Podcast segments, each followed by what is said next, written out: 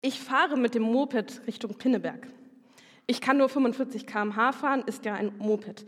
Darum meide ich eher die großen Straßen und fahre so an den kleinen, schmalen Straßen vorbei. Aber auch da sind eine Menge Baustellen. Fast so schlimm wie in Hamburg. Ich fahre eine, auf eine Baustelle zu. Sie ist auf, eher so auf der linken Seite, also nicht auf meiner Seite, befindet sich das Hindernis.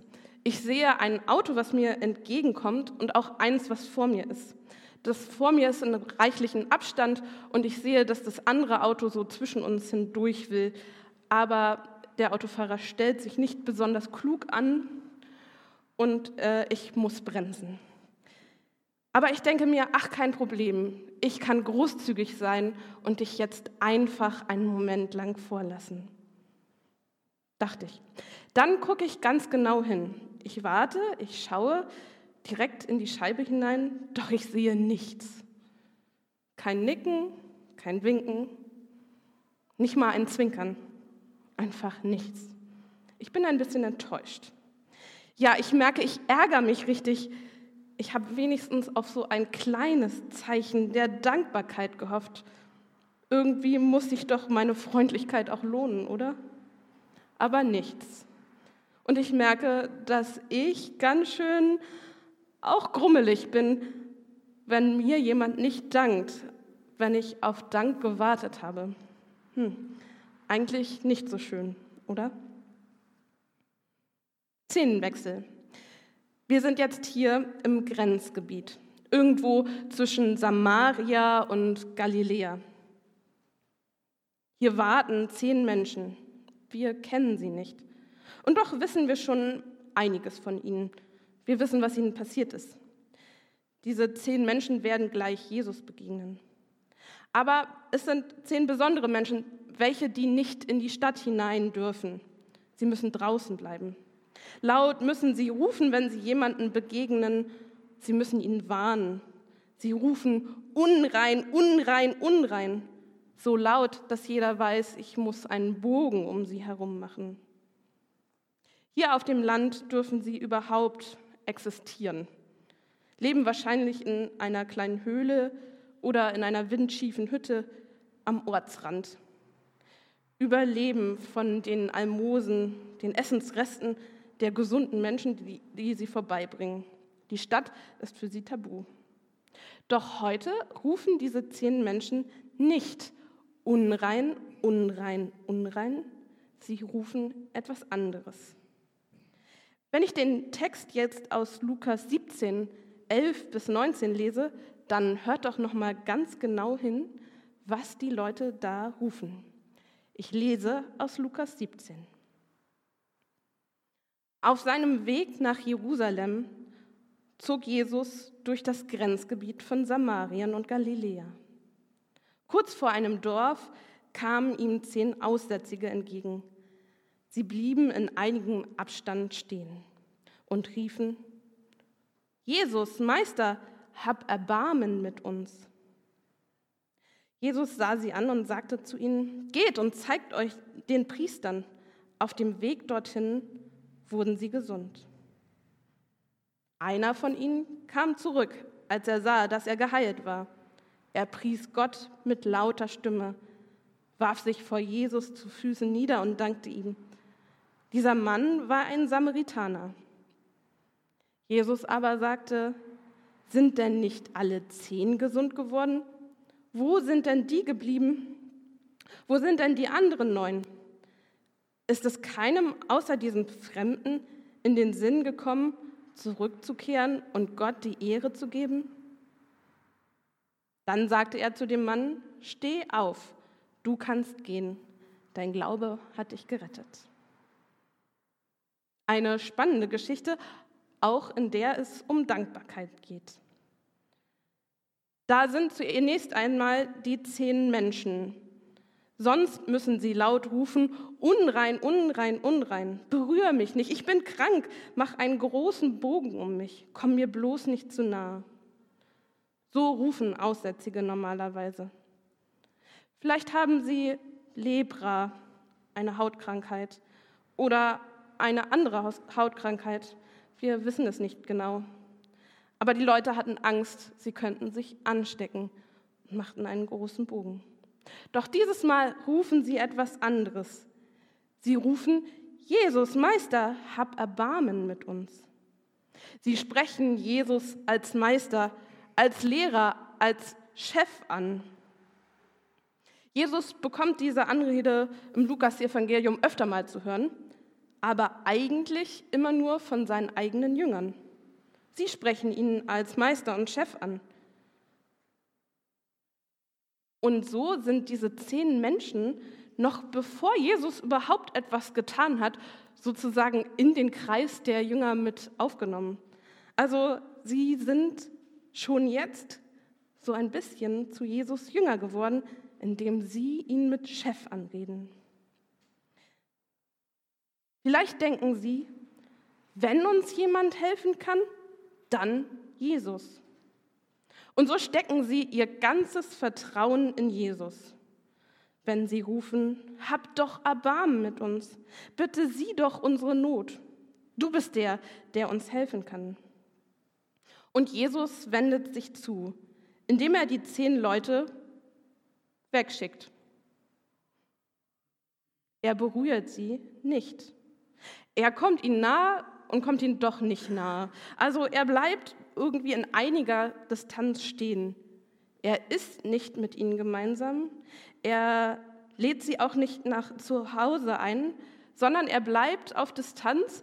Es scheint ja eine Krankheit zu sein, die ansteckend ist. Und trotzdem ist es eine heilsame Distanz. Etwas, wodurch diese zehn Leute gesund werden können. Die zehn Aussätzigen gehen also los. Amtlich beurkundet muss ihre Heilung von dem Priester werden. Ein bisschen wie Gesundheitsamt, du bist wieder gesund. Die Wiedereintrittsstelle in das Gemeinschaftsleben, könnte man sagen. Die Rückkehr zu Familie und Freunden, mitten in die Dorfgemeinschaft. Du bist jetzt nicht mehr ausgeschlossen, wirst nicht mehr von den anderen gemobbt, sondern du darfst wieder dabei sein. Und das sozusagen mit einem amtlichen Stempel versehen, so stelle ich mir das vor. Und das Spannende ist, sie laufen los und werden gesund. Das heißt, als sie losgelaufen sind, waren sie noch gar nicht gesund.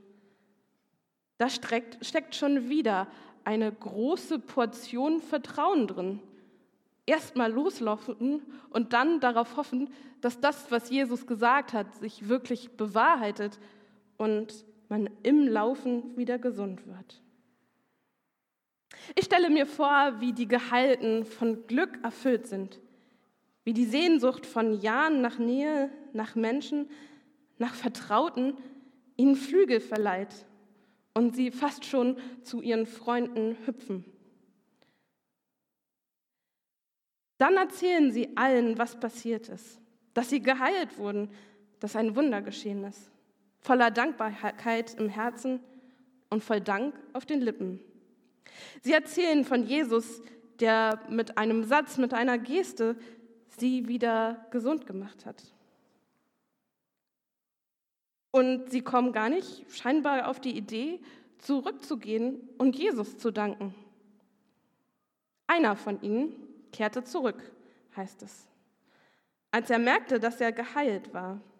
Auch er ist voller Dankbarkeit im Herzen, voll Dank auf den Lippen und er zeigt es auch.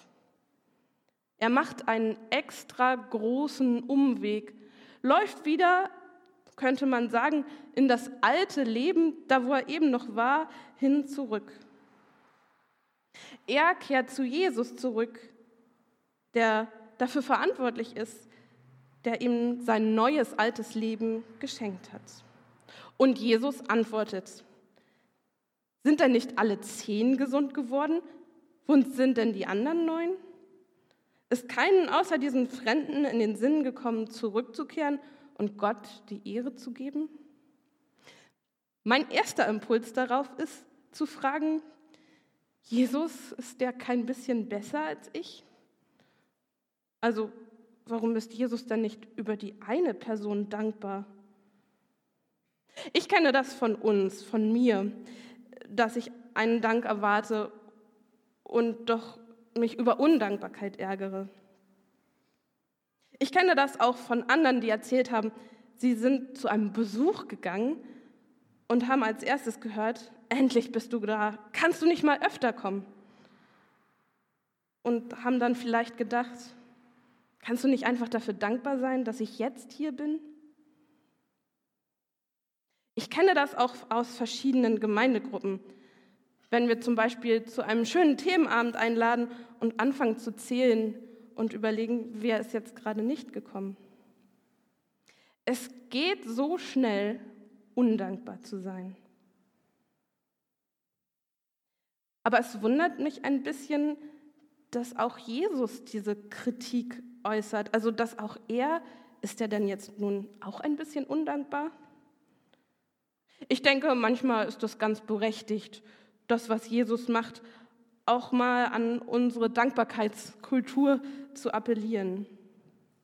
Ja, es ist ziemlich menschlich, sich ab und zu mal darüber zu ärgern, wenn auch andere undankbar sind. Gleichzeitig glaube ich aber, es ist gar nicht der große Vorwurf, den man auf den ersten Blick vielleicht hören kann. Ich glaube, da steckt noch mehr in den Sätzen drin, die Jesus da sagt. Ist es keiner aus dieser, außer diesem Fremden in den Sinn gekommen, zurückzukehren und Gott die Ehre zu geben? War da nicht noch was? Das war ja ein Samaritaner. Da steckt ja noch was dahinter.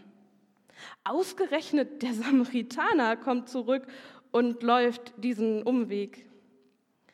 Wie war das noch gleich mit den Samaritanern? Samaritaner und Juden haben sich nicht besonders gut verstanden. So ein alter, Jahrzehnte, Jahrhunderte langer Streit.